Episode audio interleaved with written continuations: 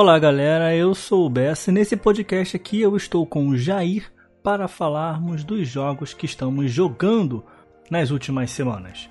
Enquanto Jair falou de Children of Morta, eu falei sobre Control, que inclusive tem uma análise minha no site procrastination.com.br.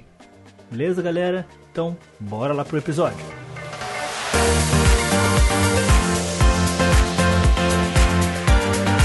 Depois de tanto tempo sem gravar, meu computador com cheio de problemas, mas estamos aqui. Estamos aqui para mais um Nerdices Abessa. Meu computador ele teve problemas por muitos e muitos, por muitos e muitos não, várias vezes nos últimos 5, 6 meses, cara. Acho que foram três vezes que ele parou de funcionar completamente. E agora a última vez foi o HD, anteriormente tinha sido placa-mãe, tinha sido processador. Meu Deus, espero que agora esteja com tudo funcionando corretamente, pelo menos pelos próximos 12 meses.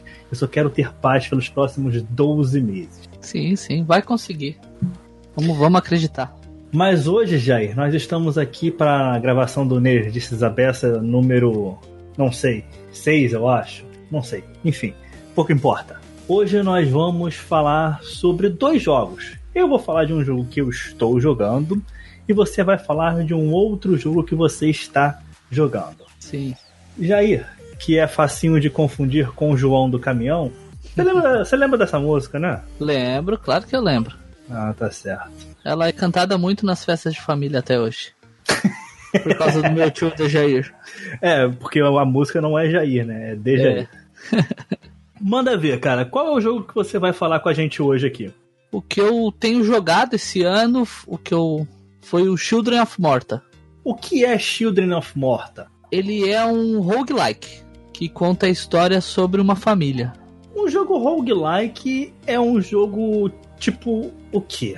Jogo roguelike é aquele que você entra na dungeon e mata os inimigos até onde você conseguir. E a próxima vez que você vir nela, o mapa vai estar tá diferente, digamos assim. E você tem que ir evoluindo para você ir passando e chegando mais longe nela, cada vez mais longe. Não podemos falar que são dungeons procedurais, né? Não. Até porque aquilo ali é tipo é certo que aquilo ali vai acontecer, não tem nenhuma modificação assim. Sim, o interessante do Shield of Morta é que cada vez que você vai, né, nele no caso, o, é, a família que você controla é a família Bergson. Eles cuidam de uma, de uma espécie de montanha sagrada. E de tempos em tempos essa montanha é tomada por um. por um. Como é que eu posso dizer? Por uma energia que é chamada de corrupção. Que seria o mal, assim. E daí toda vez que isso acontece, a família tem que se reunir e expurgar essa, esse inimigo, digamos assim. Então você vai com seu personagem, entra na dungeon e você vai matando os personagens até você morrer. Quando você morre, você volta para para sua casa, no caso. E cada vez que você volta para sua casa, tem um trecho de história do jogo. O jogo é muito focado em história. Ele tem uma história bem interessante da família, os conflitos entre eles. Tem um cachorro, né? Jogo que tem cachorro, a gente já já toca o coração, né? O primeiro jogo que eu lembro que eu me diverti muito com cachorro foi qual, cara? Ah, eu, eu, na minha memória aqui na atual geração, o primeiro jogo que eu lembro que tinha um cachorro que era até legalzinho foi o Call of Duty Ghosts que é um jogo muito medíocre. Eu acho Call of Duty Ghosts um dos piores Call of Duty que eu já joguei. Não joguei todos, mas é um dos piores que eu já joguei. Em termos de campanha, multiplayer eu nunca liguei. Mas um outro jogo que tinha um cachorro que era pegada indie também, como o Children of Morta, foi o Valiant Hearts, que é incrível. Que jogo delícia, cara. Fala da Primeira Guerra Mundial. Sim, é muito bom aquele jogo. Muito bom mesmo. E ensina um, um pouco de história também, né? É, inclusive quando saiu o Battlefield 1 da Primeira Guerra Mundial, é, come, é, voltou muito essa discussão né, sobre o Valiant Hearts, que era um bom jogo e coisa e tal. E realmente é um baita jogo. É, a Ubi fez dois grandes jogos naquela, naquele ano, né? Foi o Valiant Hearts e o Shield of Light. E, e daí ela parou de investir, né? Foram dois jogos de baixo orçamento que ela fez que foram muito bons e parou, né? É, não sei se entra, né? Mas teve o Rayman também, mais ou menos ali na mesma época, talvez. Não, não. sei. Acho que foi Sim. antes. Acho que foi antes. Mas Rayman é um personagem já antigo, né? É, da, é deles, né? É, dessa pegada aí de jogos com, com carinha de indie, realmente eles nunca mais fizeram, não. Talvez não tenha. Talvez não, né? Com certeza não deu a grana que eles gostariam que desse. E... O, o Children of Morta ele entrou no Game Pass agora, né? Há pouco tempo atrás, correto? Sim, sim. Entrou e você aí. jogou por causa do, do Game Pass ou tinha comprado Não, antes? Eu, eu joguei quando ele entrou no Game Pass. Eu já tinha ouvido falar dele porque o, o modo de combate dele é muito estilo Diablo. Lembra muito Diablo. Ah, eu entendi, entendi, Eu joguei muito Diablo 3, então eu me, me chamou a atenção, né? E, e eu tô num mês que eu não tô conseguindo jogar muita coisa. E o Children of Morta ele é um jogo que você consegue jogar um pouquinho, porque você entra nele, faz uma dungeonzinha, dá uns 10, 20 minutos e, e pronto, né? Tu pode fazer outra dungeonzinha. Aí você é um jogo que você consegue controlar mais o tempo. Para tempo curto ele é muito bom. É, eu tô vendo aqui o jogo uh, num vídeo no YouTube, inclusive tem que mudar aqui para 1080p, porque 480p tá feio pra cacete. É, mas em 1080p também não, não, não está com gráficos que agradam aos meus olhos. eu acho o jogo bonito. Só que é esse gráfico aí, né? Ele é meio pixelado, né?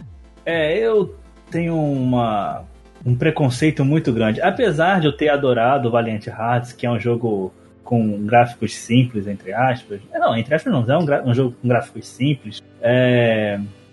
Life is Strange, por exemplo, não são jogos com gráficos maravilhosos e tal, né? Tem uma arte um pouquinho diferenciada. Ele é bonito, mas não, não é um jogo que você vai lembrar pelos gráficos, né? Com certeza. Ah, e, sim. cara, quando eu olho assim esses jogos aqui, com esse, esse estilo de arte aqui, eu não consigo. Eu simplesmente não consigo aceitar que eu paguei, enfim, mil, dois mil reais num console para jogar algo assim, cara. Eu não consigo. Ah, é um jogo indie, né? Não dá pra você não tá pagando 200 reais nele, né? Eu não. ainda, né? Foi pelo Game Pass. É, com certeza. Eu, eu, eu, entendo um pouco disso que você que você pensa. Eu também já pensei assim em alguns momentos já.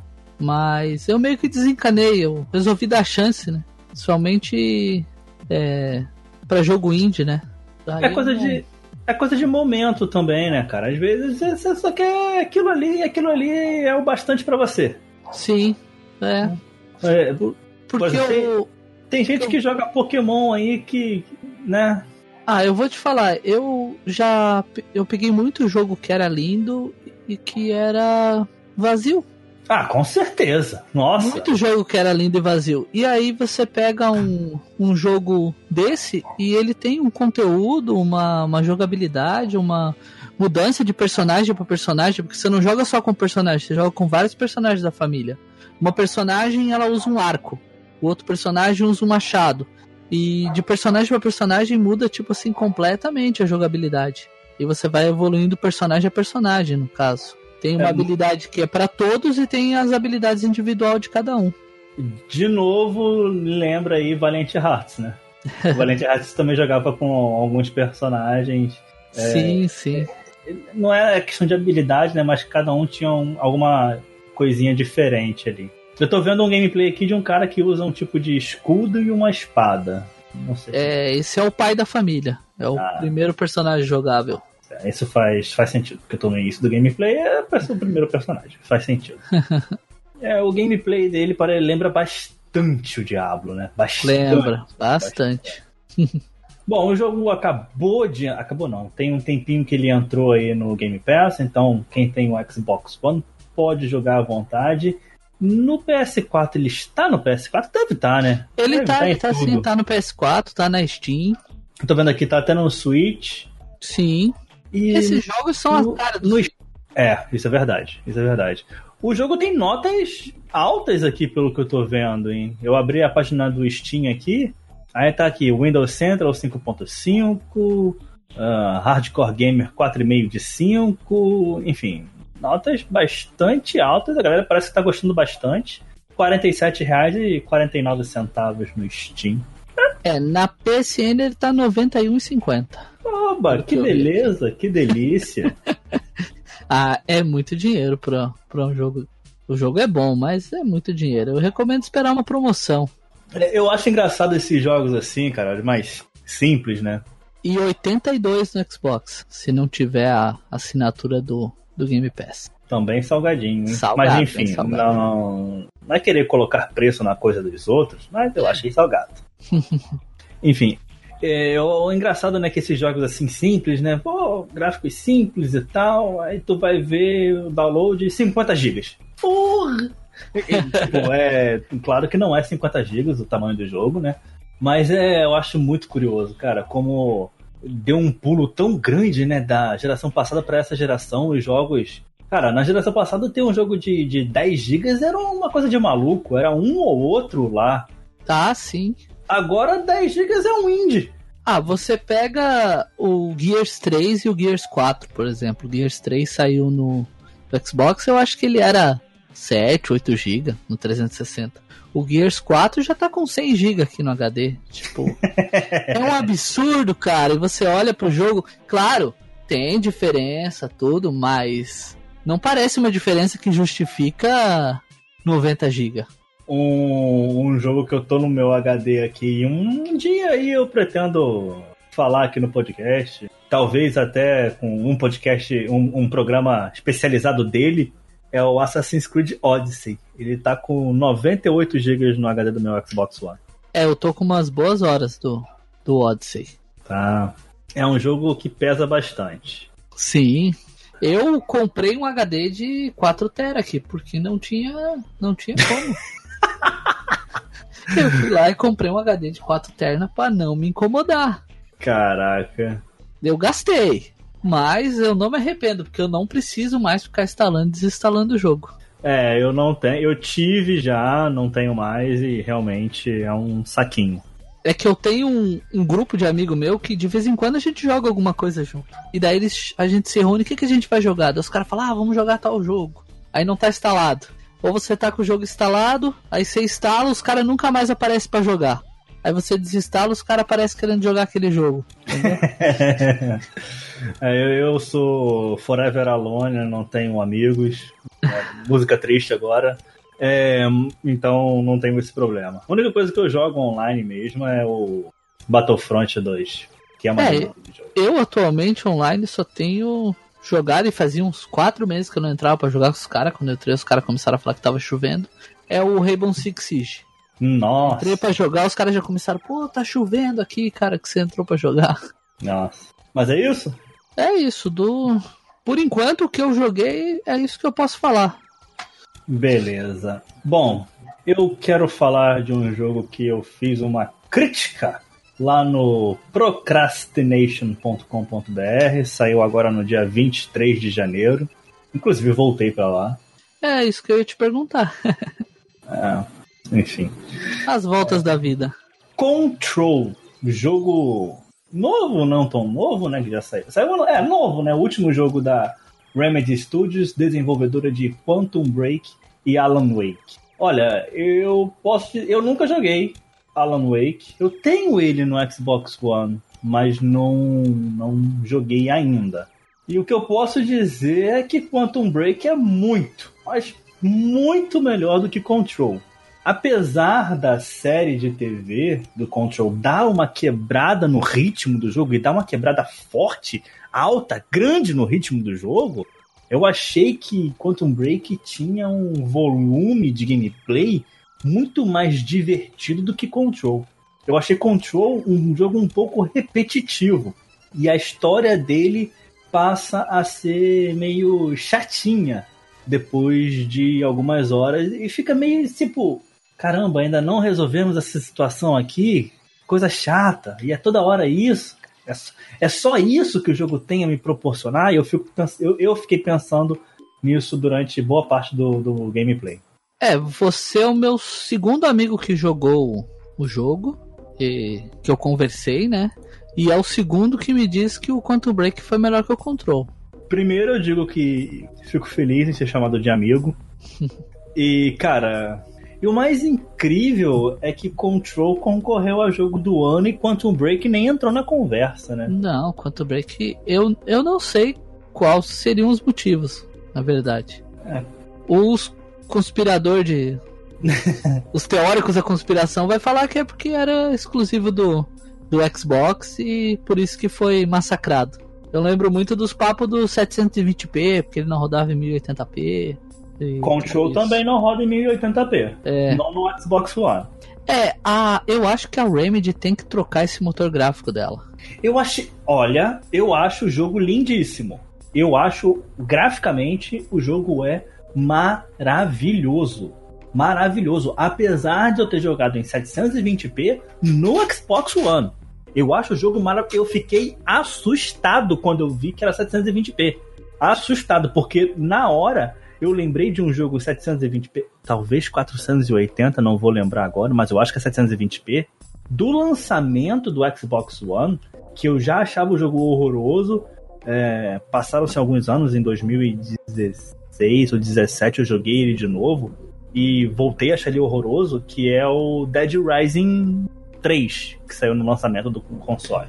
Sim, ele é bem eu ele não... é horroroso, mas o, o, mais o Control, eu fiquei realmente abismado em como o jogo é, é em 720p mas... e é bonito.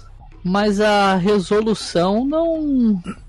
Eu acho que a resolução em si, se é 720p ou 1080, não, não interfere tanto na, na beleza do jogo em si. Tipo, um é, jogo não vai ser mais bonito que 1080. Mais ou menos, né? Mais ou menos. É, sim, mas o motor gráfico que eu digo da, da Remedy não é pela beleza, porque eu acho Quantum Break lindo e achei Control também um jogo muito bonito. Mas ambos os jogos sofreram com problemas de frame rate, de bugs. O, o Quantum Break até já está mais corrigido. O Control acredito que também sim, também esteja. Mas olhando aqui na tua análise, também tu colocou quedas de frame rate nas versões de console. É, o eu joguei no Xbox One, é lógico.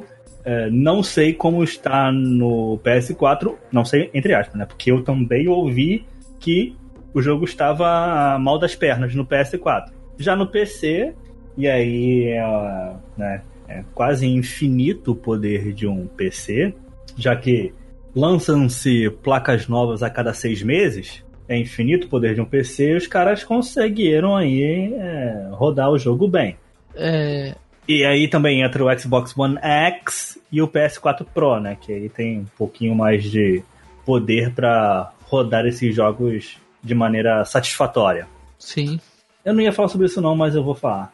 E é isso que eu vejo um, um dos grandes problemas da galera que fica caçando análise em, em sites de grande porte. Porque, assim, eu jogo no Xbox One. Então, eu vou procurar análises de pessoas que jogam no Xbox One para ver se eu fosse procurar análises, né? Eu ia procurar análises de gente que joga no Xbox One para ver qual foi a experiência que ela teve. Só que com esses consoles aí entre gerações, né, o Xbox One X e o PS4 Pro, isso fica meio perdido, porque várias vezes você não sabe se a pessoa jogou no, no Xbox One S que eu tenho ou no X. E aí eu não sei se ela é, lá no console dela teve problemas de performance, enquanto eu posso não ter. Tá entendendo? Sim, isso, sim. isso rolou muito no Days Gone, que eu joguei no ano passado no PS4 base. A galera que tava jogando no Pro, eles não tiveram, eles não tiveram muitos problemas. Enquanto eu tive, caralho, problema pra caramba em certa parte do jogo ali. E isso realmente, tipo, caramba, ninguém tá falando disso aqui, olha isso aqui, cara, isso aqui tá, tá, tá, tá ruim, isso aqui tá, tá ruim, ninguém tá falando disso. É, sei lá, isso me abriu os olhos para essa questão de, pô, eu não vou ficar procurando análise ou gente falando de, desse jogo aqui que não tá na mesma pegada que eu tô.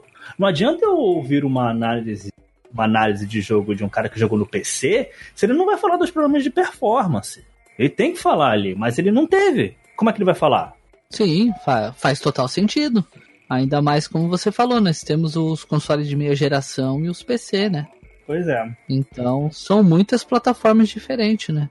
Se às vezes do Play 4 pro Xbox padrão, os dois padrão já tem diferenças em alguns jogos, imagina de um, de um X, um Pro, de um PC. E aí cada vez mais é aumenta-se a importância da Digital Foundry, né? Sim. Que eles fazem esse tipo de trabalho, de mostrar como é que o jogo está uh, rodando em plataforma X, Y e Z. Então, eu tava, eu tava passando aqui na tua análise aqui, dando uma olhada, e, e vi um detalhe que eu achei interessante, ainda mais vindo da Remedy.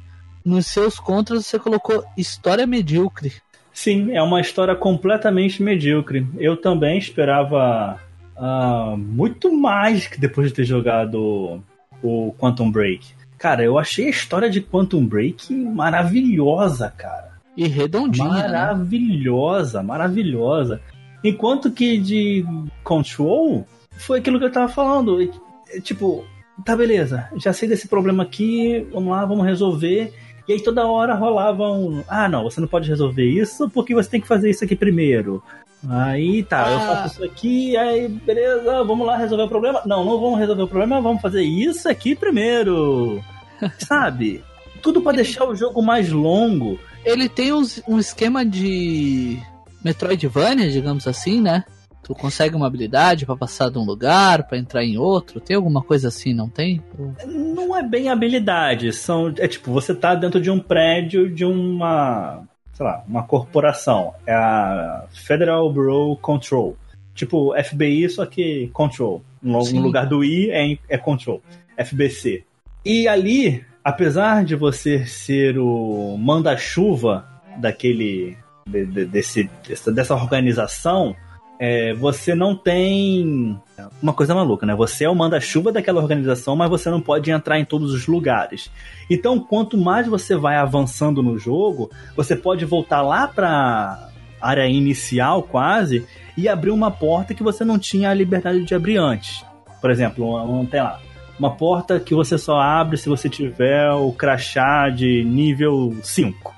Você vai conseguir esse crachá de nível 5 com 6 horas de jogo, já quase chegando na parte final do game. Então, tipo, peraí, eu sou o manda-chuva, mas eu não posso entrar numa porta ali porque eu não tenho um crachá? Toma no cu. É, fica meio esquisito, né? Fica, fica. Você acha que é para segurar, para dar mais horas pro jogo? Não tenho a menor dúvida que seja isso. Eu sei que é isso. Eu sei. E, e, eu olhando por gameplay, ele me passa muito a impressão de ser um, um Quantum Break 2, digamos assim. Ele tem muito cara do, do Quantum Break. É, um Quantum Break piorado, né?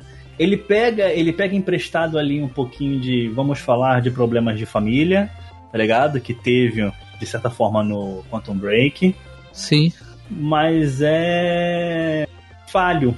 É falho, não é o bastante, não é o que pega o jogo de verdade sabe? Não... A história é medíocre, cara. Eu achei pelo menos medíocre. E quando eu falo medíocre, não é ruim, é mediana. Né? Ela começa muito boa, ela começa muito interessante, mas a partir de um momento ela se torna chata, ela se torna fraca, ela não desenvolve, ela simplesmente para no tempo. Talvez por esse fato que você fala dela ficar enrolando, ela meio que dá pausas na história, quebra o ritmo. É, ela não avança, não, não me conta nada. É porque a solução ela é simples. Eu tenho que encontrar algo.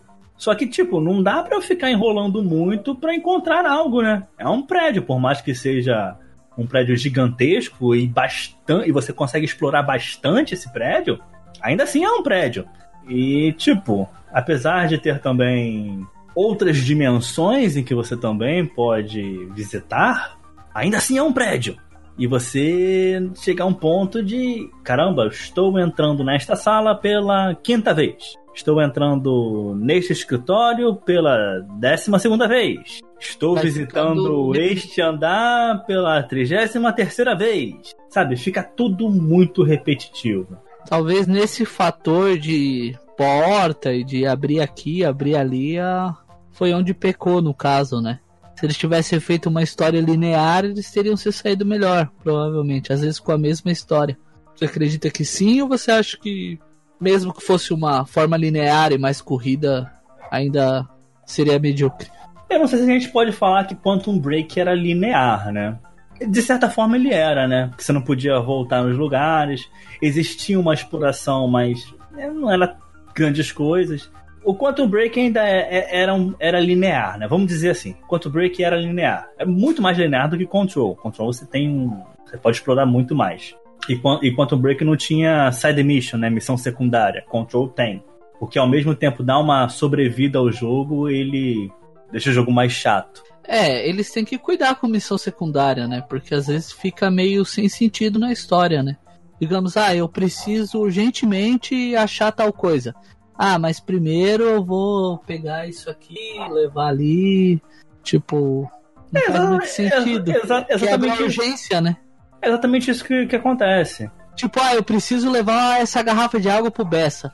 Aí eu tô correndo, na hora que eu tô chegando na esquina da casa do Bessa, algo urgente, eu vejo um cachorrinho no chão e eu. Ah, eu tenho que pegar esse cachorro e tenho que levar três quadras a seguir. para depois voltar e ir lá entregar o negócio pro Bessa. Tipo, quebra. O que acontece muito também é tipo, chegar numa pessoa, aí a pessoa fala. Ah, ah eu posso te ajudar. Mas se você fizer algo para mim primeiro. Acontece muito isso. Clichê, né? Isso é uma coisa Porra, bem clichê em jogo. Muito, muito, cara. É, eu tava muito animado para jogar Control. Torci para ele ganhar jogo do ano pelo TGA sem ter jogado o game. Fiquei feliz quando a IGN dos Estados Unidos deu ao prêmio de jogo do ano deles para Control. Mas quando eu joguei, não gostei tanto assim. É, também tem um pouco da alta expectativa, né? foi com muita sede, às vezes acontece. Pode-se dizer que sim, mas de duas pessoas que leram a minha análise e falaram comigo, apesar de eu ter colocado ali os pontos negativos do jogo e ter chamado o jogo de bom, uma nota 7, que eu olhando agora até foi alta demais, eu daria um 6,5 aqui para um jogo medíocre. Um, um, jogo bom, melhor dizendo. Sim. É, eles gostaram do que eu disse e ficaram mais animados para jogar o jogo. E engraçado que, tipo, os pontos negativos dele, como o problema de frame rate e a história medíocre, a história medíocre é ainda mais. É, é um ponto fortíssimo para mim, cara. História para mim é algo que, cara, se você não tem uma história boa no seu jogo, nossa, perdeu muitos pontos comigo. Muitos pontos. E Control não tem uma história muito boa, não. Mas ainda assim eu achei o jogo bom. Ele tem um gameplay maravilhoso. Apesar do combate ser um pouquinho chato depois de um certo tempo, ele é muito fluido, cara. Ele, ele sei lá, ele, o perso a personagem ele tem uma desenvoltura, um. sei lá, alguma coisa ali me cativou, sabe? A Beth do Control do Quantum Break com outro nome. Oi? É a personagem Beth que tinha no, no Quantum Break, só com outro nome agora. Pelo que eu tô vendo nas feições, é a mesma atriz mesmo. É a mesma atriz? É a mesma atriz. Nossa, eu não reconheci ela. Ah. Não pode ser, cara. Tá. Será? É bem, eu, eu achei bem diferente, pelo menos. Mas enfim, é isso que eu tenho para falar de Control. No final, ele é um bom jogo, mas tem problemas muito grandes, como uma história medíocre e problemas muito grandes de frame rate. O que eu ouvi é no PS4 tem problemas e o que eu experienciei no Xbox One tem muito problema. Existem momentos que, cara, o jogo quase trava quando tem muitas partículas na câmera, sabe? Quase sim, trava. Sim. Quase trava. Isso é um problema. É, é complicado. O jogo quase travar assim em alguns momentos do gameplay é complicado. Eu vi que é um jogo que ele tem muito tipo de levantar um negócio, jogar outro e puxar um negócio, né?